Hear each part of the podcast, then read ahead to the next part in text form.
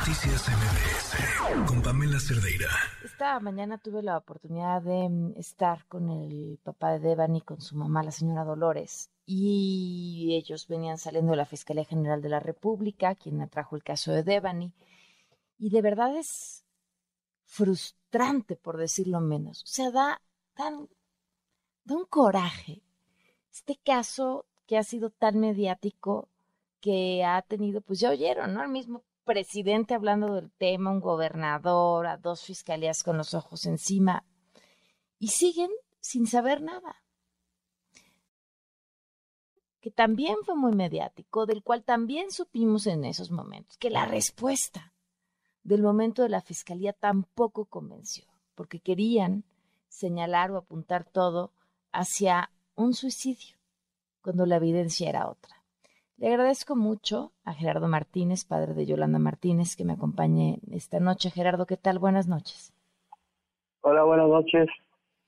Gracias por acompañarnos. Gerardo, ¿han avanzado algo? Tuvimos una visita el día 11 de enero a la Fiscalía de Feminicidios. Me presenté con mi abogado para ver si había algún avance, pero no fuimos recibidos por la fiscal ni por el Ministerio Público que está llevando el caso, nos atendió solamente el auxiliar y solamente pues este me entregaron copias de lo último que se ha visto este o acumulado en la carpeta.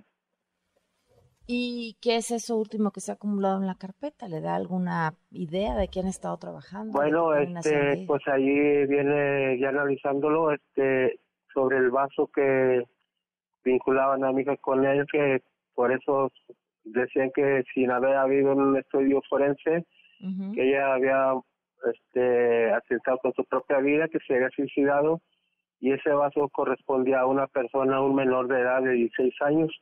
Fue a la única persona que han entrevistado, o sea, y a la persona que se la dedicó, creo, este, entonces, pues, creo que nomás hicieron ese tipo de entrevista y ya no siguieron la línea de investigación. O sea, ¿cómo que el vaso corresponde a un menor de edad de 16 años? ¿Y quién es ese menor de edad? Bueno, este, no tengo el nombre a la mano porque este ahorita no, apenas estoy llegando a mi casa, vengo de trabajar, ¿va? Pero sí, este fue, fue un, un menor de 16 años el que pertenecía al vaso, que hizo el escrito. ¿Quién hicieron sus estudios correspondientes para saber si era la letra de él la que sí corresponde, o sea, ahí pues se descarta que fuera de mi hija como la fiscalía lo había manifestado en su momento y, entonces pues no es un gran avance para nosotros y aparte pues no tiene nada que ver con la investigación sobre el asesinato de mi hija. Claro, usted lo dijo, eh, Gerardo, desde el primer momento, esa no es la letra de mi hija. Así es pero la fiscalía pues quería cerrar el caso desde un principio porque así manejan las situaciones para conformarme y que yo lo aceptara y que se cerrara el caso, pero pues claro que no lo iba a hacer y todavía sigo alzando la voz y exigiendo la justicia. ¿Cuánto tiempo ha pasado ya, Gerardo?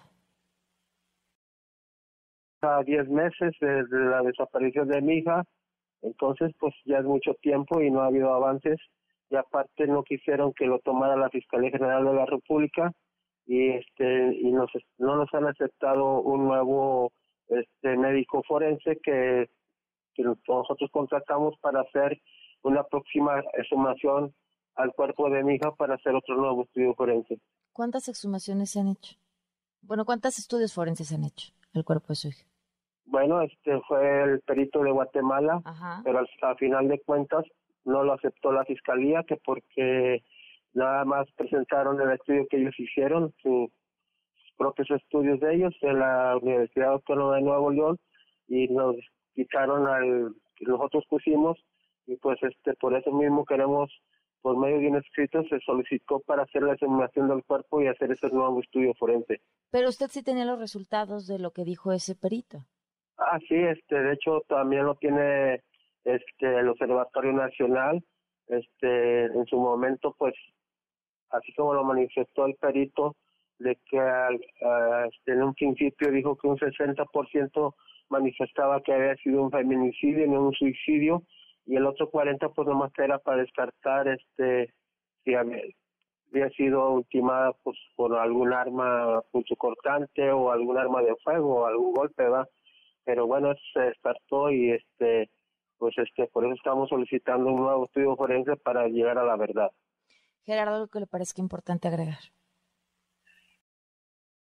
Tenemos una audiencia el 8 de, de febrero a las 11 de la mañana para ver qué resultados o, o a ver qué nos este que nos contestan a la petición que hicimos por medio de los abogados.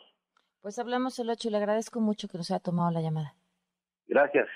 Gracias. Noticias MBS